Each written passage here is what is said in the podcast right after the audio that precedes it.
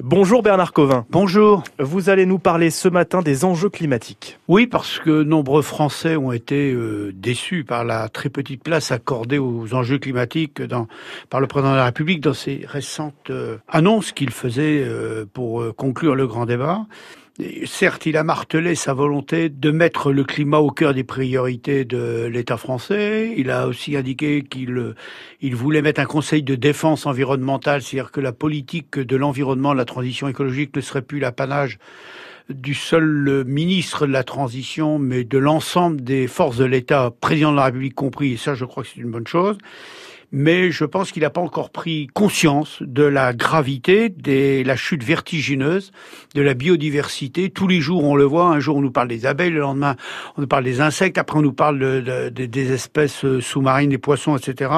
Bref, euh, il y a une vraie urgence. Le président de la République, Jacques Chirac, en 2002, euh, disait dans une conférence internationale, s'est mouvé en disant la maison planète brûle et nous regardons ailleurs et nous ne pourrons pas dire plus tard nous ne savions pas.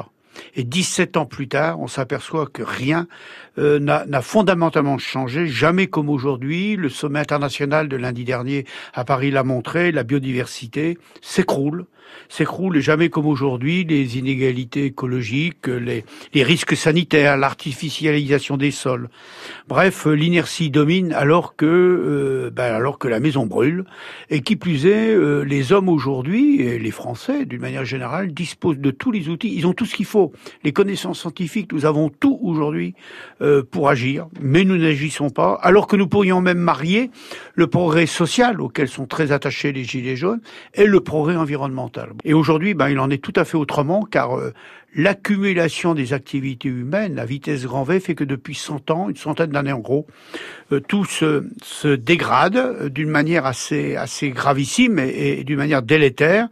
Et sauf à accepter de voir bah, l'espèce humaine euh, tout simplement menacée, euh, il est impossible de continuer à se taire. Et c'est un petit peu ce, ce cri ce matin que je voulais dire. On peut pas rester euh, inerte. La jeunesse est en train, d'une manière générale, en France, en Europe et un peu partout, de demander aux aînés, à ces aînés, de bah, d'agir beaucoup plus et surtout beaucoup plus vite.